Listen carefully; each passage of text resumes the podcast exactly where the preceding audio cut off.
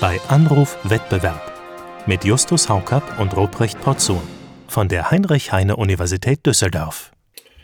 Hallo, liebe Interessierte des Wettbewerbsrechts und Freunde und Freundinnen des Wettbewerbs, liebe Freundinnen und Freundinnen unseres Podcasts. Hier ist wieder Justus Haukapp, der Direktor des Düsseldorfer Instituts für Wettbewerbsökonomie an der Heinrich-Heine-Universität in Düsseldorf. Und in der Leitung habe ich völlig überraschend wieder einmal Ruprecht Porzun, den Direktor unseres Instituts für Kartellrecht an der Heinrich-Heine-Universität Düsseldorf. Und Hallo, wir Justus. haben Zeiten, ja, Ruprecht, in denen es ja schwer ist, an kulturellen Dingen teilzuhaben. Äh, die Kinos haben geschlossen, die Theater sind weitestgehend zu, abgesehen von ganz wenigen Modellversuchen. Und so sucht man sich dann andere Live-Inszenierungen, wenn ich das richtig verstehe. Und äh, wenn ich das richtig gehört habe, gab es ganz großes Kino am Mittwoch beim OLG Düsseldorf. Da wurde nämlich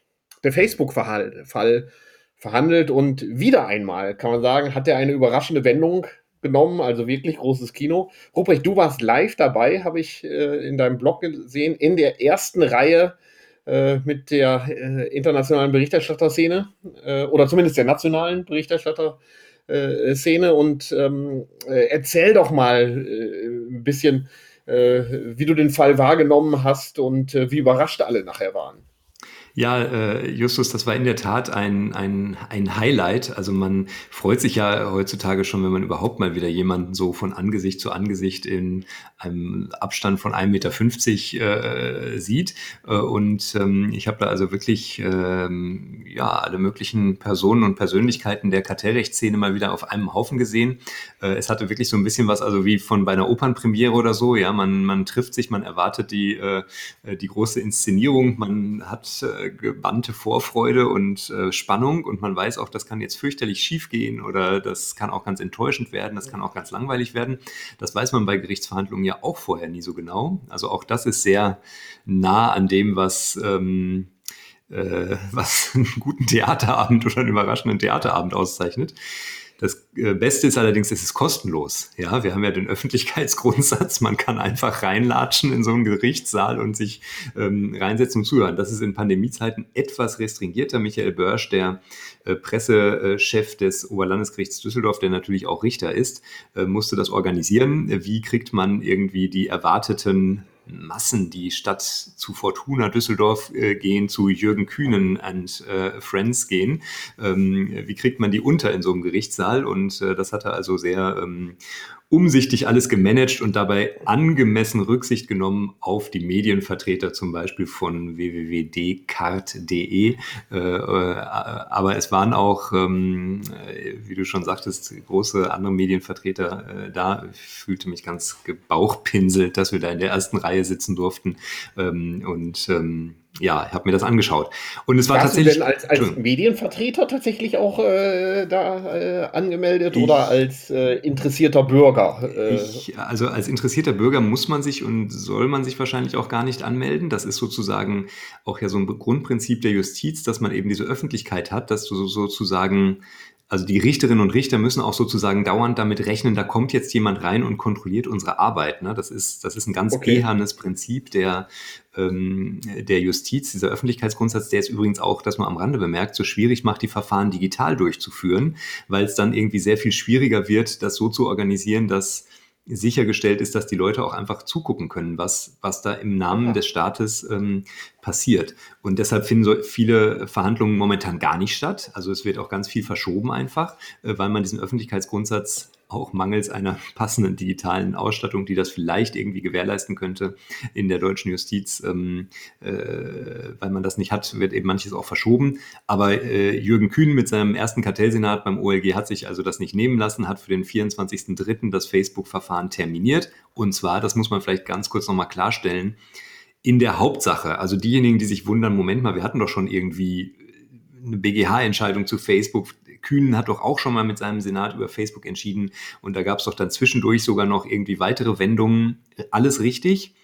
Jetzt geht es um das sogenannte Hauptsacheverfahren. Das, was wir bislang erlebt haben, war das sogenannte einstweilige Verfahren. Also da, geht's, da ging es im Wesentlichen um die Frage, darf das Bundeskartellamt jetzt sofort vollziehen und Facebook sofort zwingen, seine Nutzungsbedingungen zu ändern? Oder müssen sie damit abwarten? Die Frage ist geklärt. Das Bundeskartellamt darf. Ja, aber damit war noch nicht geklärt, ist dieser ganze Bescheid überhaupt rechtmäßig und auch nur am Rande. Da geht es jetzt eigentlich für, für uns, mich, Nicht-Juristen, kann man sagen, um den Kern der Sache. Äh, genau, jetzt. genau. Jetzt geht es eigentlich erst richtig sozusagen um den Kern der Sache. Bislang hat man eine sogenannte summarische Prüfung durchgeführt, die aber, das ist ja auch noch so eine der Absurditäten oder Merkwürdigkeiten dieses Verfahrens, das Bundeskartellamt dürfte zwar jetzt vollziehen, vollzieht aber momentan nicht. Also das ist auch irgendwie, äh, das, das ist jetzt auch noch irgendwie merkwürdig, dass Sie haben 2019 diese Entscheidung erlassen, jetzt hat Ihnen der Bundesgerichtshof bestätigt, ihr dürftet vollziehen, aber das Bundeskartellamt macht es erstmal nicht. Okay, und jetzt ging es aber, hätte es gehen sollen, äh, um äh, die Beantwortung der eigentlichen Frage, wenn ich das richtig verstehe, nicht?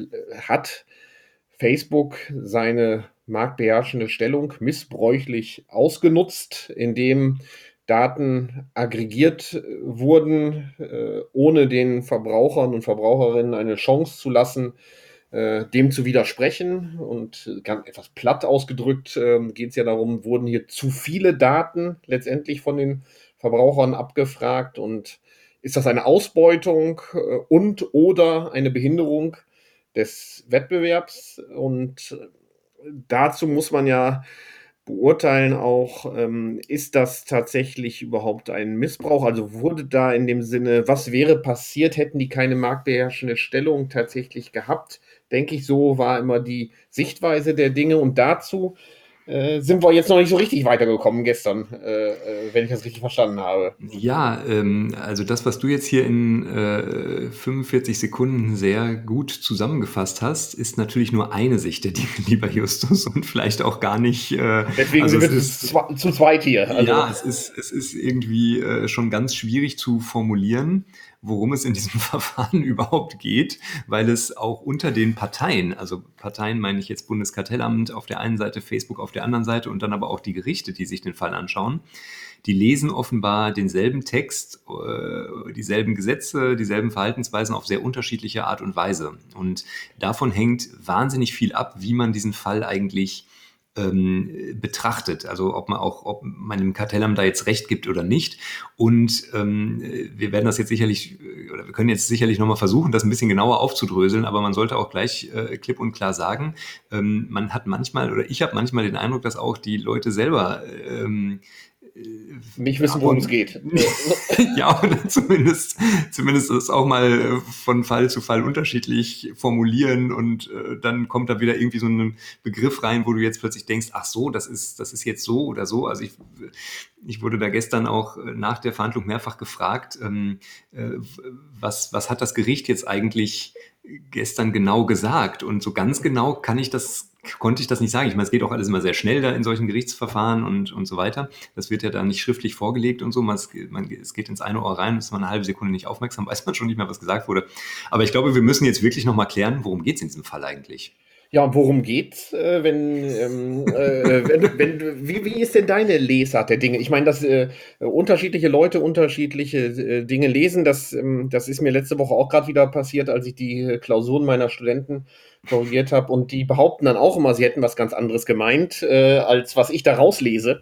Ähm, nur da bin ich ja der Richter und entscheide dann einfach, äh, wie das jetzt zu interpretieren ist. Und äh, hier scheint das äh, aber auch die gleiche Schwierigkeit nur vielleicht auf einem etwas bedeutenderen Niveau äh, zu haben. Bei den Klausuren ist ja dann, ähm, gibt es ja dann sozusagen immerhin das Positive, oder man, man, ist ja bei den Klausuren halbwegs glücklich, wenn verschiedene Korrektoren zu ungefähr ähnlichen Ergebnissen kommen. Ne? Also wenn du das äh, korrigierst und dann schaut nochmal ähm, dann haben wir einen Zweitkorrektor, Theo genau. Norman drauf und dann nochmal Jens Südekum und äh, sonst wer. Wenn die alle so sagen, ja, das ist, das ist so ein 1,0, ne, dann, dann wird man wohl sagen, naja, da ist schon was dran. Hier haben auch Richterinnen und Richter äh, zum Teil sehr unterschiedliche Auffassungen.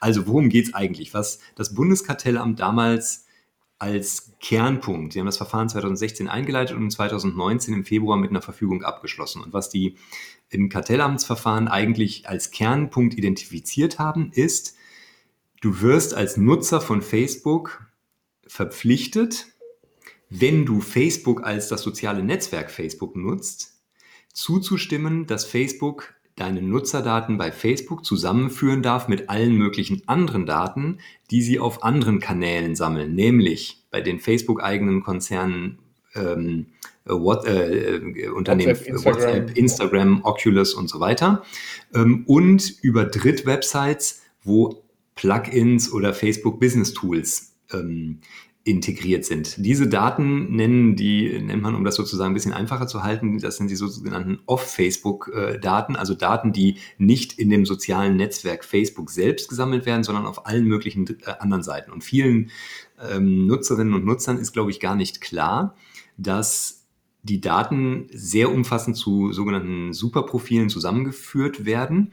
Und zwar auch Daten, die jetzt gar nicht irgendwie in diesem Facebook-Konzern anfallen. Also wenn du eine Website besuchst und diese Website hat ein Plugin, wo so ein Like-Button oder sowas drauf ist, also mit so einem ausgestreckten Daumen, äh, dann wird dein Besuch dort schon registriert und quasi in die Facebook-Daten ähm, eingespeist. Ja? Das passiert, glaube ich, sogar bei, bei Leuten, die gar kein Facebook-Profil haben, wenn ich das richtig Genau, es werden sogar Profile angelegt von Leuten, die keine Profile bei Facebook haben. Ja? Äh, zumindest ist das auch mein Kenntnisstand. Ich äh, würde das jetzt. Das war auch mein Kenntnisstand, also äh, das, was genau. ich zuletzt gehört hatte, zumindest. Genau, und das ist ja sozusagen erstmal eine Zusammenführung von vielen Nutzerdaten, die ähm, ja, die kann man gut finden oder schlecht finden. Aber das Bundeskartellamt sagt, indem ihr das alles macht, ohne den, und so hast du es ja eben im Wesentlichen auch formuliert, ne, ohne den ähm, Nutzern ein, eine, eine Wahlfreiheit zu lassen, ob sie diesen Nutzungsbedingungen zustimmen ohne eine echte Einwilligung von denen zu kriegen, äh, dann das ist missbräuchlich. Und das ist missbräuchlich, weil ihr, oder dazu braucht man dann immer noch die marktbeherrschende Stellung. Facebook ist eben ein äh, marktbeherrschendes Unternehmen, so das Bundeskartellamt, und die dürfen eben solche Nutzungsbedingungen dann nicht formulieren. Und das Besondere ist ja jetzt, dass ähm, das Bundeskartellamt ja eigentlich nicht die oberste Datenschutzbehörde Deutschlands äh, ist und der Frage nachgehen sollte von sich aus, ob das eine Verletzung von datenschutzrechtlichen Vorschriften ist, äh, sondern das ist ja, wenn ich es richtig verstehe, eigentlich nur eine Art Indikator oder Hilfsargument ähm, oder das ist vielleicht noch nicht ganz der richtige Ausdruck, aber äh, jedenfalls ein, ein Zeichen äh, für die Marktmacht, dass man sagt, guckt mal, die können diese Datenschutzbestimmungen verletzen ähm, und die Verbraucher wandern nichtsdestotrotz nicht ab äh, angesichts der mangelnden äh, Alternativen und diese Verletzung von Datenschutzbestimmungen selbst wiederum ist damit auch ein Verstoß gegen Kartellrecht oder ein äh, das ist missbräuchlicher Ausnutzen marktbeherrschender äh, Stellungen letztendlich. So habe ich das immer verstanden und wenn ich es richtig verstanden habe, aber das kannst du gleich bestimmt noch mal viel genauer erklären, hat der Richter Kühn gestern auch gesagt, das ist prinzipiell nicht falsch, diese Sichtweise, dass das so sein könnte. Wobei er sich anscheinend noch nicht festgelegt hat, ob es auch so war. Äh, aber dieses sag mal, theoretische Konstrukt, dem ist er mhm. nicht, äh, dem steht er aufgeschlossen gegenüber. Habe ich das richtig ja, verstanden? Ja, und das ist, das war auf jeden Fall gestern eine der Überraschungen. Also man muss vielleicht, weil du sagst, das ist dieses theoretische Konstrukt, die Richter, ähm, also bei so einem Prozess läuft das typischerweise so ab, also bei jedem Prozess, das ist jetzt keine Besonderheit dieses Verfahrens, sondern wenn es dann so die große Verhandlung gibt in so einem Verfahren, dann beginnt die normalerweise damit, dass das Gericht mal so zur Sache einführt und so ein bisschen erkennen lässt, wie, wie sehen wir den Fall, was sind eigentlich so die Schwerpunkte und so, ne? Wo ist, was, was haben wir uns jetzt erstmal so vorab für eine Meinung gebildet? Vorausgegangen sind natürlich schon seitenweise hunderte von Seiten von Schriftsätzen der Beteiligten. Das heißt, alle im Saal, die da vorne was zu sagen haben, die wissen ja schon, worum es geht. Und jetzt sind sie also äh, gespannt wie ein Flitzebogen, ja, ähm, was, welche unserer Argumente haben eigentlich verfangen. Dabei darf sich das Gericht aber noch nicht festlegen, weil man jetzt ja erst die Verhandlung durchführt und jetzt erst sozusagen die Parteien anhört. Deshalb formuliert man die ganze Zeit in irritierender Weise im Konjunktiv und wir meinen, eventuell könnte hier ein Problem liegen oder auch nicht oder sonst was.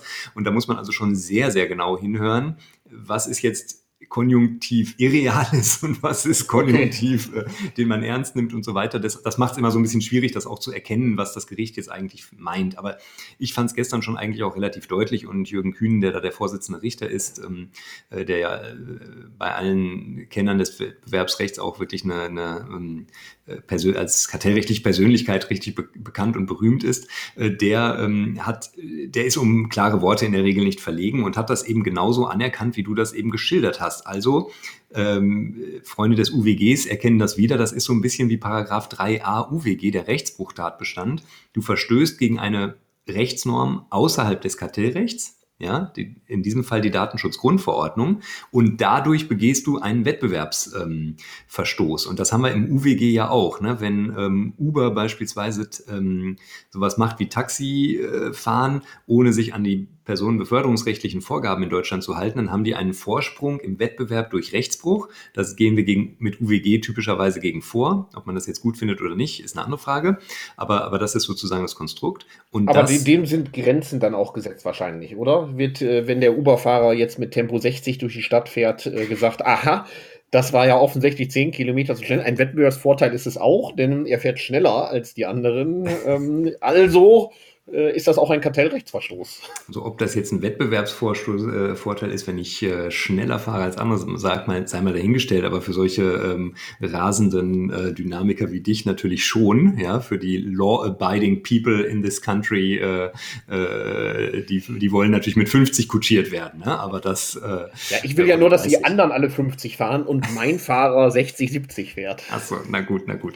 Brauchen wir nicht zu vertiefen. Ja, also im, im UWG gibt es da eine Grenze, ja. diese Grenze ist im UWG, dass das eine Marktverhaltensregel sein muss und im Kartellrecht ist das jetzt schon sagen wir mal, nicht gerade der Standardfall. Ja? Also da haben wir so eine sehr deutliche Positionierung, wie es gestern äh, anklang, eigentlich bislang nicht erlebt. Und interessanterweise hat Herr Kühn das in der Eil, also der Senat von Herrn Kühn, muss man immer sagen, Entschuldigung, in der Eilentscheidung letztes Jahr aus meiner Wahrnehmung auch noch anders formuliert und gesagt, das, das taugt nicht, denn es fehlt uns hier der wettbewerbliche Zusammenhang. Es muss irgendwie zu einer Wettbewerbsschädigung kommen.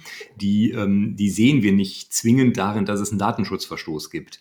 Davon war in, dem, in der Verhandlung diese, in dieser Woche war davon jetzt zumindest so deutlich nicht mehr die Rede. Und im Gegenteil, man kann eigentlich schon davon ausgehen, dass er das jetzt sozusagen als Prinzip geschluckt hat. Aber das passt ja gut in den Zeitgeist, denn gestern war ja der große Tag, an dem Fehler eingestanden werden.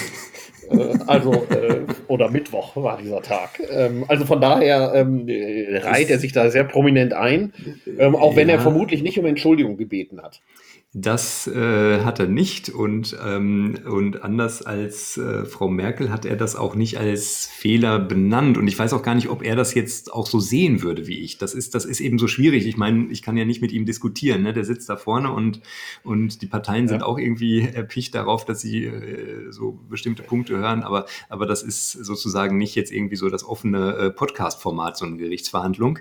Ähm, deshalb ist das schwierig zu erkennen. Und jetzt kommt noch eine weitere Verkomplizierung dazu. Ähm, lieber Justus, nämlich diese Lesart des Falls, die, die du oder die wir jetzt hier gerade diskutieren, die jetzt vereinfacht bedeutet Verstoß gegen Datenschutzrecht, deshalb Missbrauch von Marktmacht mit irgendwelchen Grenzen, ja, äh, wie auch immer die genau definiert sind. Das ist eigentlich nicht die Lesart, die das Bundeskartellamt in den Vordergrund gerückt hat und erst recht nicht die Lesart, die der Bundesgerichtshof in seiner Entscheidung in den Vordergrund gerückt hat. Ja, also das heißt, wir haben jetzt so so kleine Abweichungen zwischen den verschiedenen Institutionen, wie die jeweils diesen Fall framen.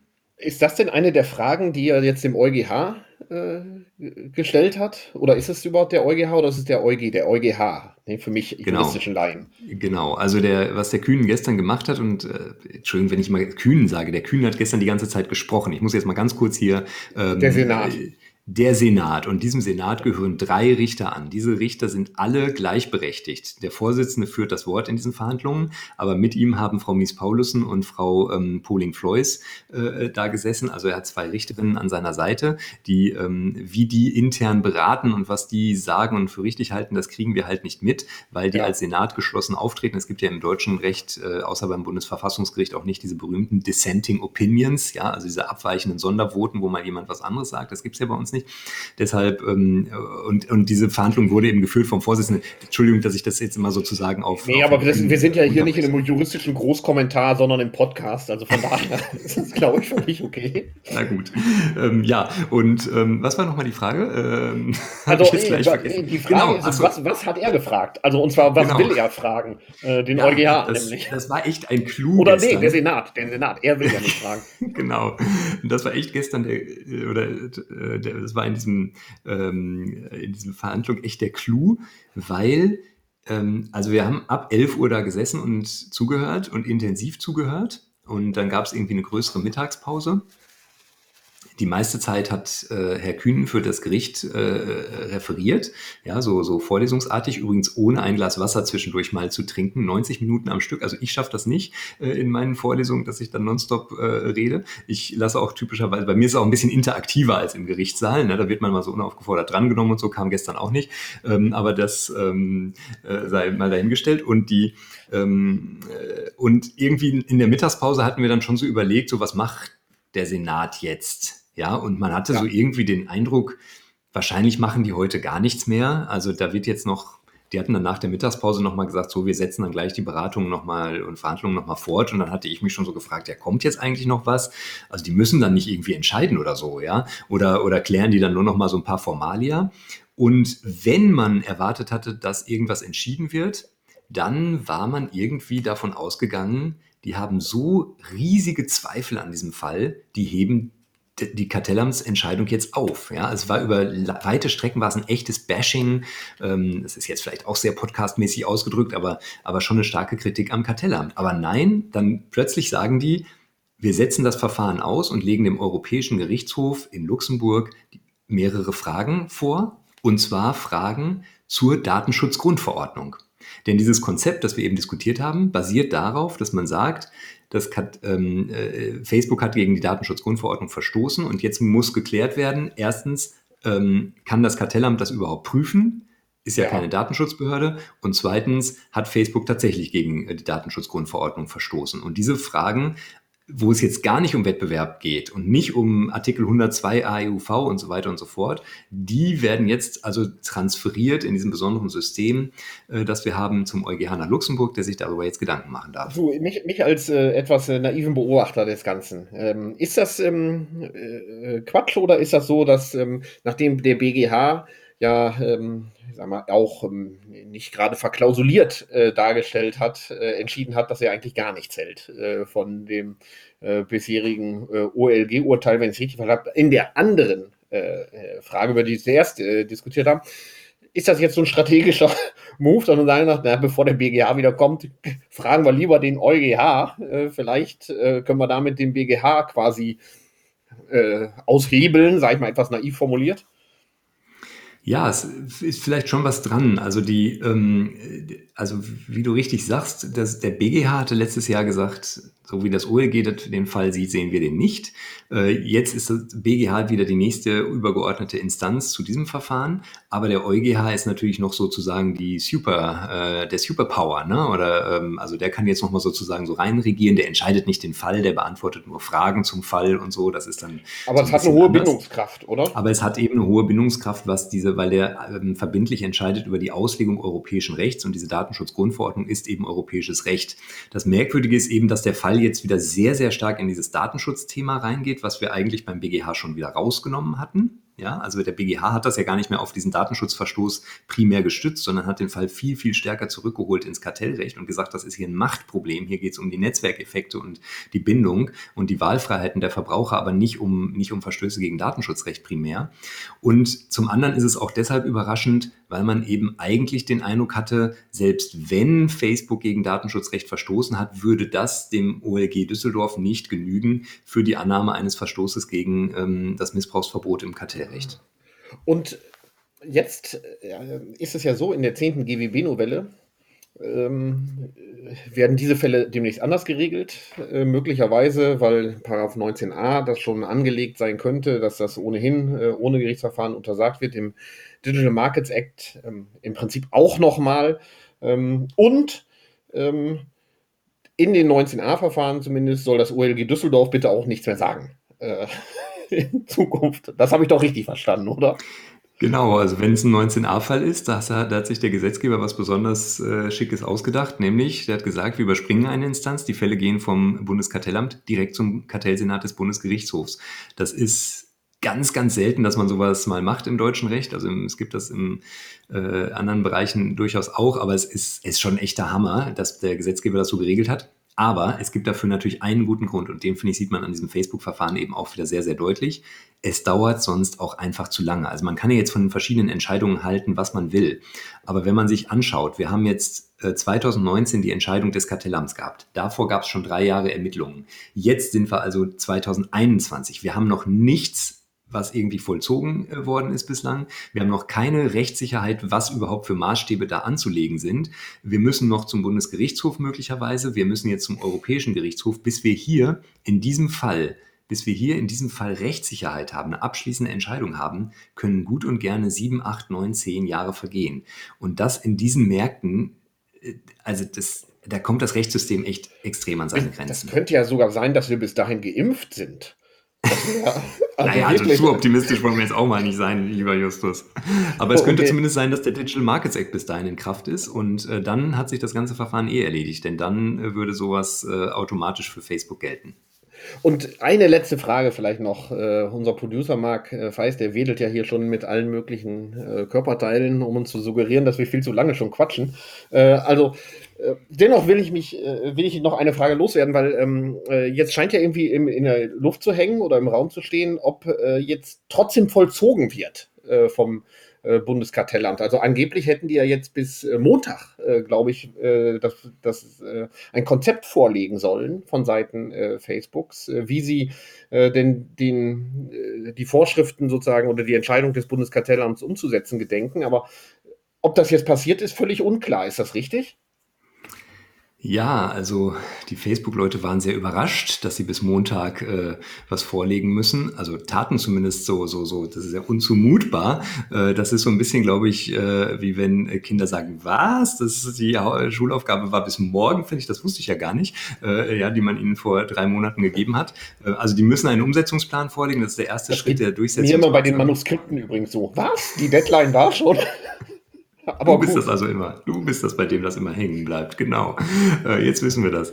Und die, ähm, also die, das ist der erste Schritt. Das Bundeskartellamt dürfte jetzt vollziehen, aber Facebook hat schon angekündigt, wenn das Bundeskartellamt jetzt wirklich vollziehen will, dann stellen sie nochmal einen Antrag beim OLG Düsseldorf auf Anordnung der aufschiebenden Wirkung. Dann dürfte äh, der Senat also nochmal entscheiden, was er ja schon mal getan hat, ähm, ob, ob äh, angesichts der Rechtslage hier vielleicht geboten ist, dass nicht vollzogen wird. Also wir bleiben noch ganz gut beschäftigt. Und Aber das ist doch eigentlich also, eine gute Nachricht, denn angesichts sonst mangelnder kultureller Unterhaltungsmöglichkeiten heißt das, wir können demnächst möglicherweise wieder zum OLG Düsseldorf äh, kommen, um auch dann wieder äh, in einem Saal eine tolle Vorstellung von Richter Kühn und seinen Kolleginnen äh, beobachten zu dürfen.